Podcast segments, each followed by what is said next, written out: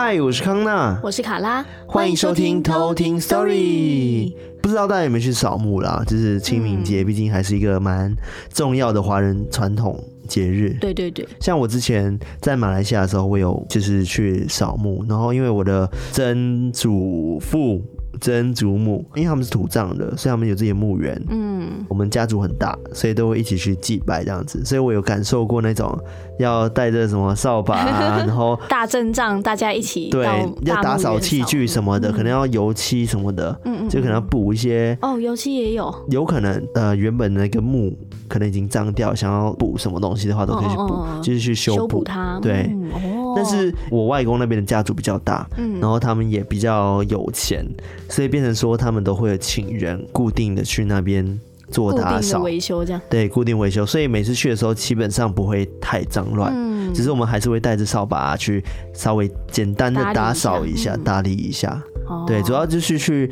探亲嘛，我觉得就是这样子。嗯，像你呢，有没有什么扫墓的经验？我们家其实，因为我们家也是拜曾祖父、曾祖母。嗯，那因为我们其实都没有墓地，所以我们都是直接到灵骨塔去祭拜。这、哦、是火葬。对，然后我们固定是清明节，然后还有过年的时候会回去祭拜。哦，对啊，但现在就是都用实名制了，所以就是可能我们都没有办法到楼上这样子。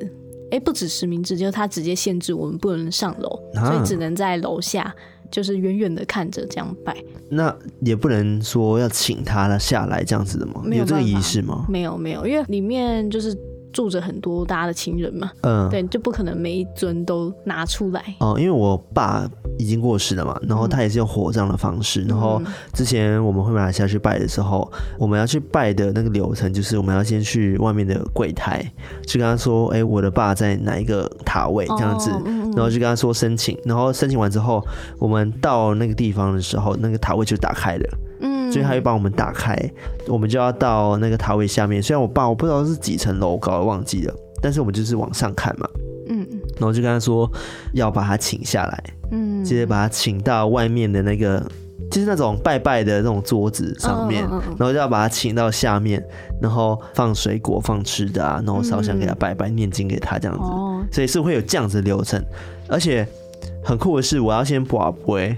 其实要讲说，哎、欸，他到底真的有没有来？嗯哦，你知道吗？就是我把他请来这边之后，我要先拿香拜拜，然后开始不会讲说，哎、欸，所以我的成功确认我有把我爸请下来了嘛？因为那边有很多灵体嘛，对不对？然后就要去播，然后就确定是三个圣杯之后，我们才会正式的开始拜拜。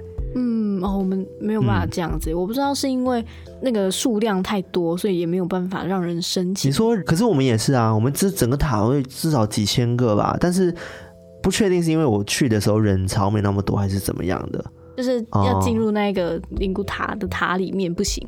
哦。我爸葬的地方，它就是在那种平面式的，嗯，然后每间塔都很高，但是一进去就是比较高的，可能三四米层楼的一个房间，嗯，然后里面就有不同的牌位这样子，嗯，然后它就是像一个盒子把它盖起来，嗯，然后我们要去祭拜人，他会自己帮我们电动式就打开这样子，哦，但我记得蛮贵的啦，就是它是一个很高级的一个就是塔位这样子，然后有分很多栋。然后、嗯、哦，我知道那一种，嗯、但我们的那一种是比较复合式的感觉，因为它好像本身是一个寺庙，嗯、前面前台还有就是主神神明，然后有一间大庙的空间可以先进去拜拜，哦、然后拜完之后到后面。这有一个空间是专门放灵骨塔这样子的哦，那不太一样。我的是专门就是它叫做富贵山庄，哦哦，它就是那种哦、我知道我知道专门就是一个大社区的概念。嗯、对对，那我能理解啦，可能就是因为你平时还有一些人要去拜拜什么的，所以进出人也比较多。嗯、对，应该有可能。嗯，对啊，所以就没有办法进去拜，也觉得蛮可惜的。对，跟大家聊那么多前面的部分，对、啊，其 实忘记说今天要讲的故事了。对啊，今天要讲的故事呢，是由一位。叫做燕燕的偷听课，就是燕子的燕，嗯，燕燕他投稿的。那他的故事呢，就是很巧。我先看前面，我觉得这个故事还不错。嗯，然后虽然说有一点点，还是有点难过，但是。跟清明节是有点关系的哦，对，应该说他故事主轴不是跟清明节有关系，是有提到清明节这件事情，然后刚好搭上这几天清明节这件事情，我觉得很适合拿来做分享。嗯，赞哦。然后在后面的话呢，我也跟大家聊关于清明节的一些它的由来，由来对，然后还有大家很少听到的另外一个节日。哦，就不先破梗了，对，到后面再说。但搞不好大家已经知道，对，只是短浅的部分。好啦，那我们就来偷听 story。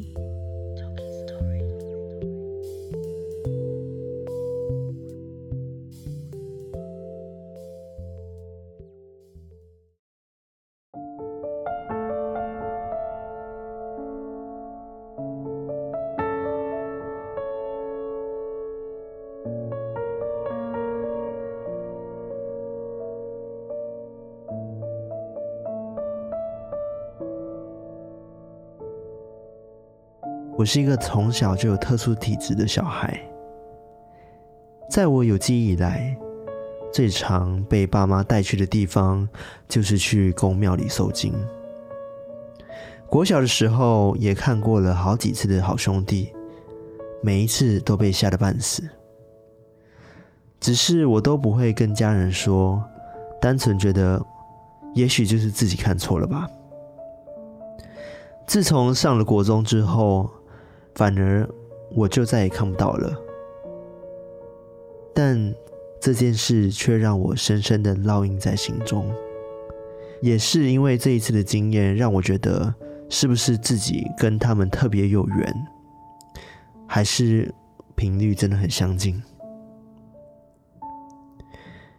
故事的开始是国中一年级的某一天晚上，我像平常一样自己一个人在房间里睡觉。睡着睡着，在我梦里，我来到了一间小时候常去的杂货店，里面的灯很昏黄，一闪一闪的，就好像随时都要灭了一样。而我就站在离柜台只有三四步的距离，两边呢，则是摆满东西的货架。柜台的正前方站着一个女生。她的头发长长黑黑，就垂在她的面前。一身白色的连身洋装，还有惨白的肤色。她的脸，我当下并没有看得很清楚，只知道她是低着头，一直看着地上躺着的一个男生。当我顺着她看着的方向去看时，瞬间。我就像被电到一样，觉得非常的不舒服，因为地上躺着的就是我最心爱的爸爸。他静静的躺在那里，一动也不动。我抬头看着那个女生，她没有看我，也没有跟我对话，但我莫名在心里就是知道，这个女生是要来带走我爸爸的。我爸爸躺在那里，就像他已经过世了一样。当我知道这些之后，我的害怕瞬间让我惊醒了。起初以为只是单纯的噩梦，准备要起床，但我躺在床上，全身完全没有办法动弹。我想要喊，可是怎么喊都没有声音。我开始感到紧张跟害怕。我知道。我被鬼压床了。那天一早，大约七八点的时候，阿嬷在这个时间都会上来叫爸爸起床上班，而我爸爸就睡在我隔壁的隔壁的房间。我听着阿嬷叫着我爸爸的名字：“快点起来，上班要迟到了，快起来！”可是爸爸却说：“我身体很不舒服，我想要请假，不想去上班了。”在我听到这个声音之后，我瞬间可以动了，声音也回来了。我马上弹起来，可是我好像忘了这个梦一般，继续做我的事情。爸爸后来也勉强起床就去上班了。但那天下午，我们家人接到了爸爸同事的电话，说爸爸在上班出事了。当下。我跟我们家人就一起到医院去见爸最后一面。在医院，我看着爸爸，他就躺在那里一动也不动。但我依然没有想起这一场梦，就好像我已经忘记了这个梦一样。但当我想起这个梦的时候，事情都已经过去了。这件事之后，阿嬷一直很自责，她一直认为是自己害死爸爸的。后来也因为在这个自责中过世了，而我也因为这个梦在心里自责了很久，直到几年前我才释怀，跟妈妈和姐姐说，其实我也做过这样子的梦。爸爸跟阿妈相继过世之后，每到快清明节的时候，我都会梦到他们来梦中找我，虽然也没说什么。但好像只是提醒我说，清明节记得要来看看他们。这件事情就这样子一直维持到我结婚为止。结婚之后，我的老公也跟我都会梦到爸爸和阿妈。或许真的他们的频率跟我们比较相近吧。这就是我今天的故事。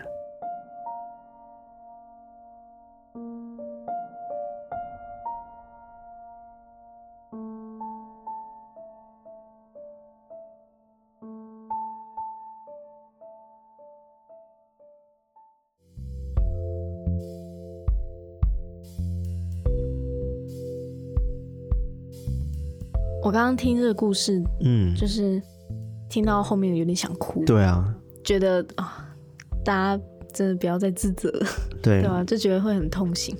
嗯，因为有时候这种事情不是我们可以决定的，它就是一种命运吧，我觉得。对啊，因为你说你。呃，梦到这件事情，你也是起来之后就会忘记了吗？其实跟我们一样啊。其实不管是什么时候，很长我们自己做梦也忘记这些梦过什么。对啊，其实大部分的梦，大部分都不会记得。对 对，而且我记得有一次我有梦过，就是有人去世的梦。嗯，但是我真的当下都忘记了，直到后来真的是有类似这样的事情发生之后，我才想起这场梦。嗯，而且其实有时候说，如果你梦到。谁谁谁发生什么不测，嗯，那其实是好运的象征，也有这样子的说法。所以我觉得不是完完全全是因为这样子，然后才导致这些情况发生。嗯，对，所以也不用太自责，这些都是我们没有办法去掌控的。是因为我看到他说阿妈也是在自责中过世的，因为阿妈会觉得说是自己一直逼爸爸去上班的。他爸爸那天就说他不舒服，不想去上班了，嗯，但是他还是叫他去上班。嗯，所以就啊，好啦，有点难过，就是有点沉重。对啊，又走向沉重的那个气氛。嗯。对，关于体质这件事情啊，就是燕燕有说，他只要是医院啊，或者有墓地，或者是有人过世的地方，他都不会去。虽然他看不到，但是他会觉得很不舒服。严重的话，他甚至会整个昏过去。嗯，这是他的体质。嗯，那之前他有给一个宫庙的师姐收惊过，他说，因为他本身嘴不舒服，但他的灵是看得到的，所以很容易被跟，常常被收紧。哦，就等于说他自己肉身看不到，但他灵魂其实是看到另外一个世界的。哦，但他没有意识。嗯，对。是他的灵魂，就是感知得到这样子，对，所以才会有一些呃不舒服的状态，生理上的一个反应。嗯，对啊。好了，今天讲到清明节嘛，对不对？因为刚刚有讲到故事中有提到说，他的阿妈跟爸爸很像是跟他讲说，哎，清明节要到了，记得要来看我们这件事情。然后我今天会跟大家讲到的是清明节的由来，由来，嗯，对。我不知道大家对清明节由来到底有多少，因为我记得在课本里面好像没有特别教。对，课本只教到那个那个啊那一首诗，嗯，清明时节雨纷纷，路上行人欲断魂那一首。哦，对对对对，我也有听过，就是它是一首也是蛮悲伤的一首诗嘛，对不对？就是有点像是背景很凄凉的一首诗。对，因为我的 自己的对他的那个注解，就是认为说天上也下雨了，然后老天爷对这件事情感到非常感动。然后，所以清明节才会下雨，你知道意思吗？就是清明节因为要祭拜一些过往已故的人，所以老天爷被感动，所以才下雨。因为清明节本来就是很伤心的日子，所以大家失魂落魄这样子。嗯，那你知道这首诗其实？跟清明节跟祭祖完全没有关系吗？哦，真的吗？对，因为它本身是杜牧的诗嘛。那、哦、那个清明时节雨纷纷，路上行人欲断魂，它指的这个路人，嗯、就不是说那些清明的游客或者是要祭祖的人们，它指的就是杜牧本人。你知道他自己自己的心态吗？自己心情吗？就是他走在路上的心情，就是他正在赶路当中。嗯，然后就算他穿着一身的蓑衣跟雨帽啊，嗯、但是都遮不住雨雨，然后他就觉得全身上下很不舒服。厌世。对，然后欲断魂就是他一个比较文艺的说法。哦，其实就是他就觉得很烦这样子。所以是清明节他要去扫墓，但是因为他蓑衣跟、那个、没有，他没有要扫墓，他完跟没有扫墓没有关系，对，完全跟祭祖没有关系，他只是单纯在赶路，哦哦、然后碰到很不好的天气，然后一身很不舒服，让他想断魂。哦、好，原来是这个意思，我完全误会了，因为我真的不知道这件事情，我只是想到清明节应该就是跟清明有关系。对啊，这样听起来就很像是，你知道清明时节雨纷纷，感觉就是因为在那个扫墓的气氛，然后在缅怀的心情，对啊，然后路上行人欲断魂，就是大家都沉浸在有点悲伤的情绪，对，很合理吧？对啊，听起来超合理的啊，但其实不是。完蛋，我要被骂了，对不起大家。不会啊，不会啊。好了，那我今天要跟大家带入的是真正正确的知识，就是关于清明节由来这件事情。嗯，因为它有两个传说，但其实这个传说呢，它不算是只有清明节这件事情，还有一个另外一个节日叫做寒食节。寒食节，就是寒天的寒，然后食物的食。嗯，哦，寒食节。那这个寒食节呢，它其实是在清明节的前一天。哦，对，所以我今天会讲到两个。节日，嗯，对，因为寒食节其实已经默默的被大家给遗忘了，只会记得说什么寒食节要吃春卷啊什么之类的，哦、但其实这个也是有一个典故的，嗯，好，那我先跟大家讲的是那个清明节的由来好了，就是清明节其实它在秦朝末年的时候，汉高祖刘邦跟那个西楚霸王项羽，那他们就是当下在打仗。战了好几回，然后终于取得天下了，然后回国回故乡这样子。嗯，然后正当他们回家的时候呢，就想说去自己的父母的那个坟墓上去祭拜，但是因为他们已经连年的战争，每一座坟墓啊都已经长满了那个杂草，或者是很多墓碑都已经东倒西歪的，有的断掉啊，有的破裂什么的，所以甚至是有些墓碑上面的字都已经模糊，看不清楚是谁了这样子。嗯所以刘邦他很难过，因为他没有办法找到他的父母，他不知道他父母的坟墓在哪里，他就没有办法祭拜他。嗯，所以他找了很久都找不到，他就决定拿出一张纸，就从他衣袖里面拿出一张纸，然后就撕成很多小小的碎片，然后向上天祷告说：“爹娘在天有灵，现在刮风刮得那么大，我将把这些小碎纸。”抛向空中，如果碎纸落在一个地方，风都吹不动，这就是爹娘的坟墓。哦，这样来找坟墓的。对，他的意思讲说，如果纸掉在一个地方，然后风都吹不动的话，嗯、那就是他爸爸妈妈。对，就是请父母给他一个旨意，这样子。嗯、说完之后，刘邦就把那个纸就啪，那就散落在空中，这样子。嗯、结果真的有一片纸就落在一座坟墓上面。哦，风怎么吹啊，然后都吹不动。他是不是粘到什么东西？可能，可能吧。但是。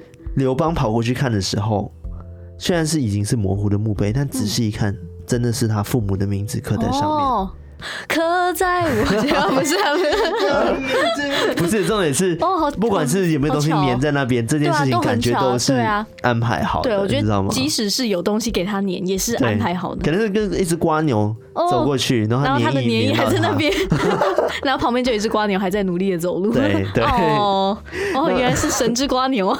直接越讲越歪这样子。然后反正这刘邦呢，他就很高兴，他就马上请人来重新整修他父母的坟墓。嗯。所以从此以后呢，每一年清明节，他一定会到父母的那个坟上去祭拜。嗯，那后来民间的百姓呢，也和刘邦一样，每年都会到祖先的坟墓去祭拜，然后就是会用小土块啊压几张纸在坟上面，表示说这个坟墓是有人在祭拜打扫的。哦，对，就是一个记号的概念。对，刚刚讲到说还有另外节日叫做寒食节嘛，对不对？它有另外一个传说。而且是一个蛮感人的传说。春秋战国时期呢，就是有个晋国大公子重耳，他受到奸臣的陷害，然后在大臣介子推的保护下流亡国外这样子。那有一天呢，他们在一座大山里迷了路，几天几夜都没有吃任何的东西。那重耳呢，他就是饿得昏头眼花，再也无力的走动。这时候戒指推呢，他就割下了自己腿上的一块肉哦，然后就用火烤，然后送给重耳这样子。哦，对，那重耳吃完之后呢，他就问：“哎，你这个肉是哪里来的？怎么那么像海龟汤？”对啊，他没有发现说他脚一直狂流血吗？对，他就他就问他说：“你这个肉是哪里来的？”那戒指推呢，他也很诚实，就告诉他说：“这是我腿上的肉。”但因为他们当时就已经很饿了，你知道吗？嗯、所以没有办法想太多。嗯，然后重耳就反而觉得很感动，说你竟然这样子对待我，那我以后要怎么报答你呢？嗯，然后介子推就说：“我不求任何的报答，只愿你不要忘记割肉的痛苦，要多想一些治理国家的方法。希望你以后做一个亲民的国君。”哦，对，就是用这种方式这样子。哦。然后从而呢，就是流亡的第十九年呢，他就终于回国做了晋国的国君。他就是著名的春秋五霸之一的晋文公。嗯，然后他把流亡时期跟随他和他同甘共苦的臣子们呢，都封赏了，给他们一些是和康哎，和康哎，对对对 之类的，或者是封官。对，嗯、但是呢，他唯独忘记戒指推。哦，那个割肉人。对，那有人呢就在晋文公面前就。呃，为那个介子推叫屈，然后晋文公想起这件旧事，然后就觉得哦，心中有愧，然后马上呢，请人去请那个介子推上朝受赏封官。可是呢，差人呢，他们就去了几趟，但介子推呢，他就是怎样都不来，所以晋文公他只好自己亲自去请他。可是呢，晋文公来到介子推家的时候，只见大门就是紧闭的，不管怎样，他都不愿意见他。后来呢，介子推就是背着他的老母亲，就躲进了绵山。晋文公呢，就让他的军队上那个绵山去搜索，但是都没有找到介子推。于是有人就出了一个主意，真是馊主意哦。嗯，他就说，不然我们就放火烧山，然后三面点火，留一方，就留下一方。大火起来的时候，介子推就一定会从那个地方走出来。是这样，要这样逼他，是不是？就，就是他只只点三面火，就是有哦，我知道，让留他一个面可以让他出来，这样。对，然后怎么怎么用这种方法，很危险哦。他出来，然后晋文公就想说，嗯，好像有道理。哎、欸，居然还采用，对，我不知道他发什么疯。然后他就是下令大家就是举火烧山。欸、大火就这样子烧了三天三夜，嗯，危险呢。对啊，然后大火熄灭后呢，终究不见介子推出来。哎、欸，对，然后上山一看呢，就发现介子推母子俩呢，他们就抱着一棵烧焦的大柳树，然后就已经死了啊，好可怜哦，就被烧死了。天哪！然后晋文公呢，看到介子推的尸体就哭爆，然后哭了好一阵子，后来就帮他安葬他的尸体。嗯。但是当他想要把戒指推推开的时候，他就发现那个柳树的树洞里面好像藏了什么东西。掏出来一看，哦，原来是个衣襟，然后上面有字，然后是一首诗，而且是写诗。哎呦，就是用写写的。嗯，然后他的诗呢是：割肉奉君尽丹心，但愿主公常清明。柳下做鬼终不见，强势伴君作谏臣。倘若主公心有我，忆我之时常自省。臣在九泉心无愧，勤政清明复清明。代表说他其实是觉得，如果你真的心里有我的话，我不是要你搭上我，而是希望你可以好好把这件事情好好的记在心里，然后时常提醒自己要去勤劳的去。执政，嗯，在从政上面维持清廉，这样对。然后他也是没有想要任何的回报的，嗯，他只是希望他，嗯，君主他可以一直提醒自己，好好的去做好他的本分。对，所以其实听起来蛮难过的，因为他其实真的没有想要特别的回报，他，他其实一心只是想要让这个晋文公好好的做他的该做事情，嗯，而且还跟他说是亲民复亲民。就是年复一年，都要做好这件事情。哦。所以其实当下可能介子推他其实想要过平静生活吧，我觉得，嗯、但是他还是那么的一直被打逼他，对啊，一直把他逼出来，想然后最后他宁愿就烧死了也没关系。然后他还用写写了一首诗，对啊，然后就是要提醒他。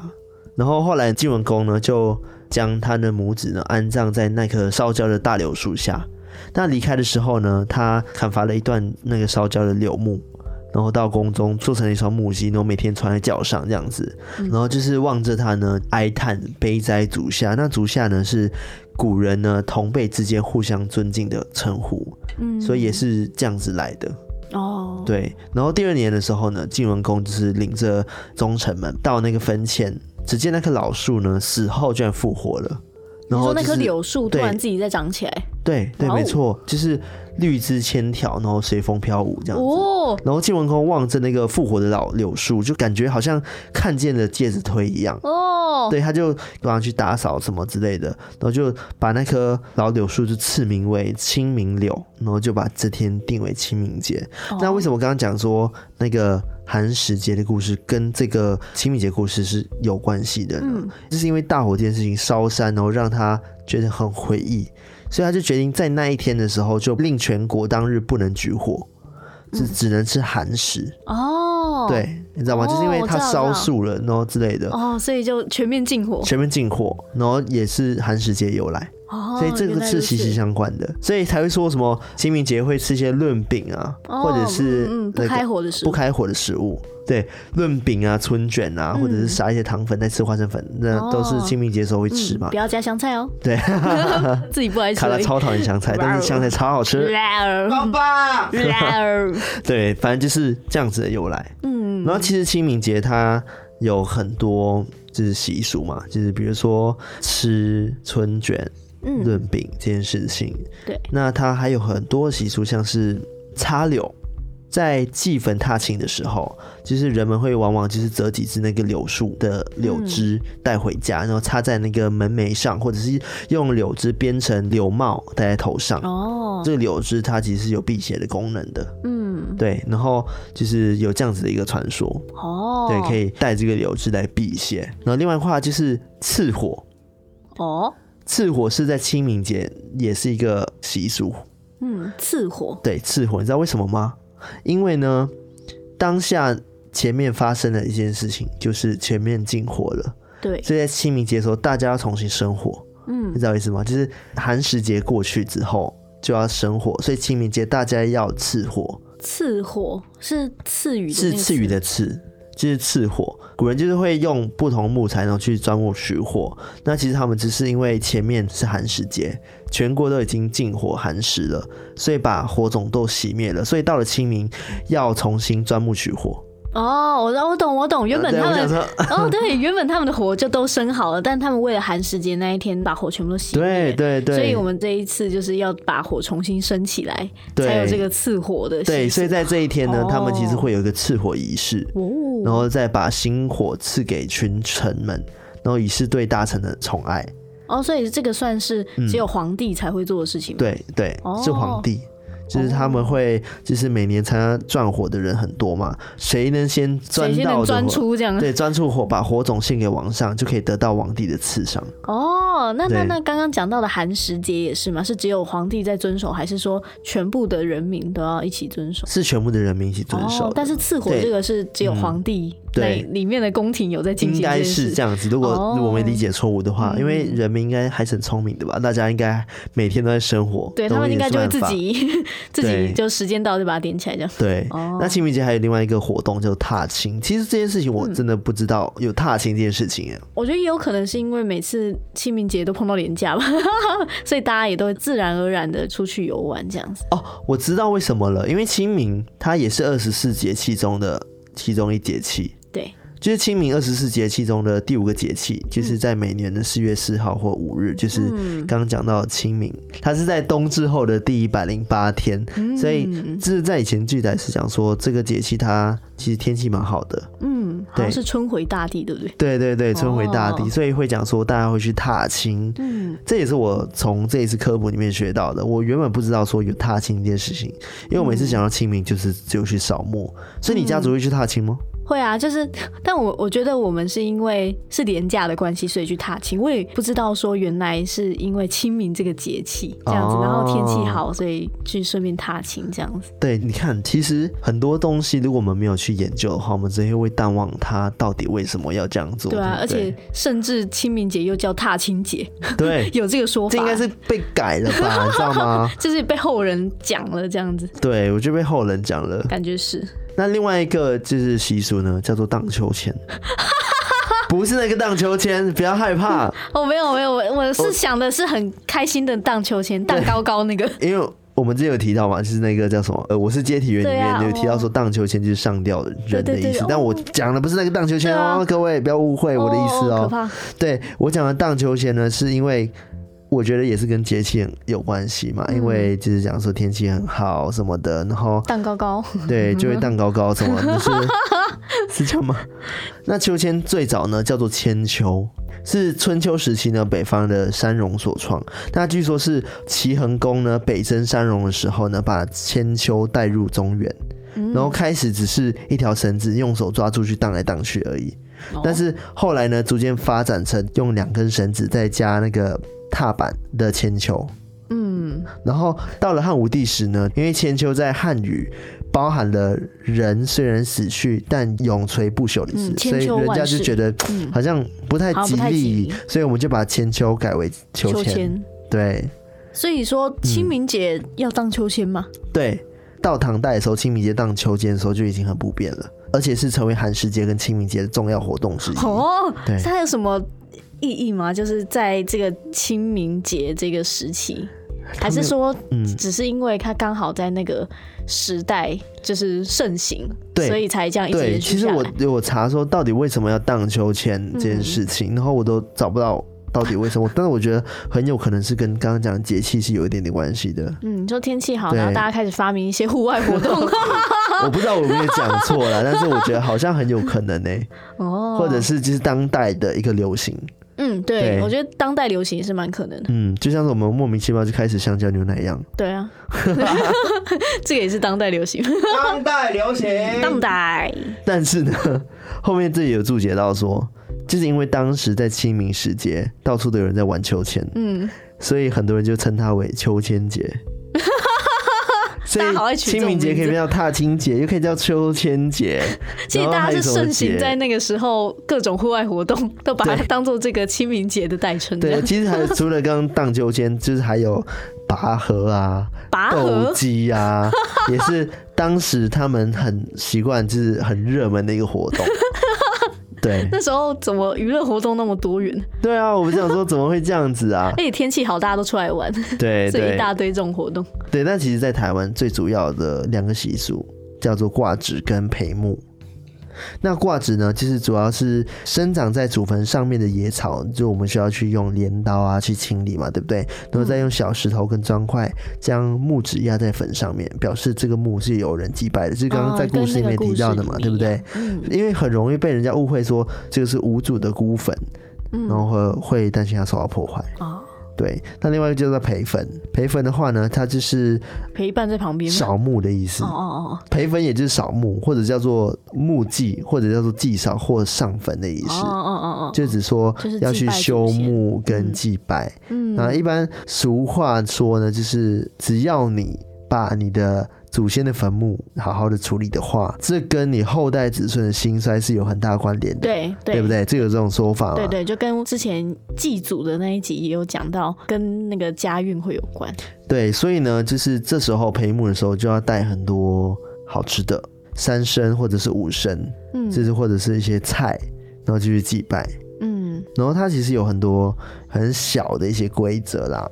就比如说，必须祭拜五牲呢，又包含什么猪头、鸡、鸭蛋啊、红龟果之类的。红龟粿，红龟粿，哎、欸，我很喜欢吃红龟粿，红龟超好吃的。对，然后就是在台湾呢，其实比较流行的是，如果你有娶媳妇或者是有要生孩子的话，你就一定要去陪墓，因为都要点那个姓氏灯，有个灯吧，叫姓氏灯。你在祭拜之前呢，在墓前燃烛祭拜后呢，不要熄火。将它小心的放在那个灯罩里面，沿途都不可以让它熄灭，嗯，直到家里哦。然后立即把灯呢放在祖先的灵桌前。相传这样子的动作呢，会有天丁发财哦，这样子的含义在，对这个好运的意思在哦，那表示说呢子孙繁荣的征兆。哦，那如果熄灭了怎么办？就要一直护着它这样。嗯、可是，对，从墓里到家里神坛好远哦。所以它有一个灯啊，叫信士灯。哦。所以可能就是你在墓前点燃的那个蜡烛之后，你就要把它放在灯罩里面了。哦哦哦。就一直要保护它，哦、让它跟到你回家位置。嗯。这样代表说有兴旺的意思。啊、哦。对啊，所以就是小心说不要不要把它那个熄灭，这样熄灭可能就有不吉祥的意思。哦但是现在比较，其实比较简单啦。大家，嗯、呃，随着时代的演变跟进化，大家做的事情也越越来越简单。嗯，甚至之前不是还有那个吗？那个电子化的哦，对啊，现在还可以推行，就是线上祭祖。对，就他们还有一个什么纪念生命网，对网站。然后他网站我有去按了一下，他可以选择你亲人是什么葬法。是什么？对，注册完之后可以去填写，就是当初亲人是用什么样子的方式去葬的。然后就选树葬啊、海葬什么，再去输入他的名字等等之类的，然后以后就可以就是线上祭祖，就是它有分了两个区块，一个是就是查询你的亲友的名字，然后另外一块就是线上祭祖，然后它就会跳出一个画面是你可以选献花，然后它就会有一个动画就有花出来，出然后再按一个合十，双手合十，嗯、然后就会有一个双手出现，对，然后祭拜这样子。对，但我觉得这件事情我知道他们出自于环保这件。事情了，对不对？对对对，讲说不要再去进香，而且我跟你讲很酷哦，它还有分中式跟西式拜法哦，这样分很细，好友善哦，对啊，对啊，很友善哎，然后我就觉得哇，好酷哦，我按了一下就觉得嗯很酷，但是我觉得大家还是不要因为呃抱着一种觉得很方便，然后就再也不去。看你自己的祖先，对啊，应该是说能力所及啦。能力所及，像疫情时期，我能理解是不出门，我们在线上拜 OK，对，或者是分批去拜 OK。但是我自己是我个人呢，我没有说这个网站不好还是怎样，我会觉得说我会选择。还是直接去面对他们比较好，这样对他们来说比较尊重。嗯、因为我不知道在那个时代里面，他们有这个东西的吗？搞不好连不到过去，对，他们搞不好那也没 WiFi，我不知道。对，反正就是我觉得 心意真的很重要了。对，心意重要。嗯、对，对啊。好了，今天跟大家分享关于清明节的东西到这边，嗯，然后希望大家有学到一点东西，因为我也学到蛮多的。嗯、对啊，之前都不知道原来寒食节对寒食节清明节有这样子的故事跟由来，而且它是寒食节是在清明节前一天，所以它其实连在一起。对对。好了，那今天跟大家分享故事到这边喽。就是如果喜欢我们节目的话，欢迎到我们的 IG，然后就是 Telegram，然后还有哪里 Apple Podcast 去评论五星留言给我们，没错。然后 IG 赶快让我们破一万。好，那如果你有什么祭祖经验，或者是有什么特别的，如果你们还有在像刚刚说的有点那个灯啊，嗯，或者是刚刚讲的一些习俗的方式，都欢迎分享给我们知道。对对，多跟我们互动哦。对，好了，我们就今天。到这边，下次再来偷听 Story，拜拜。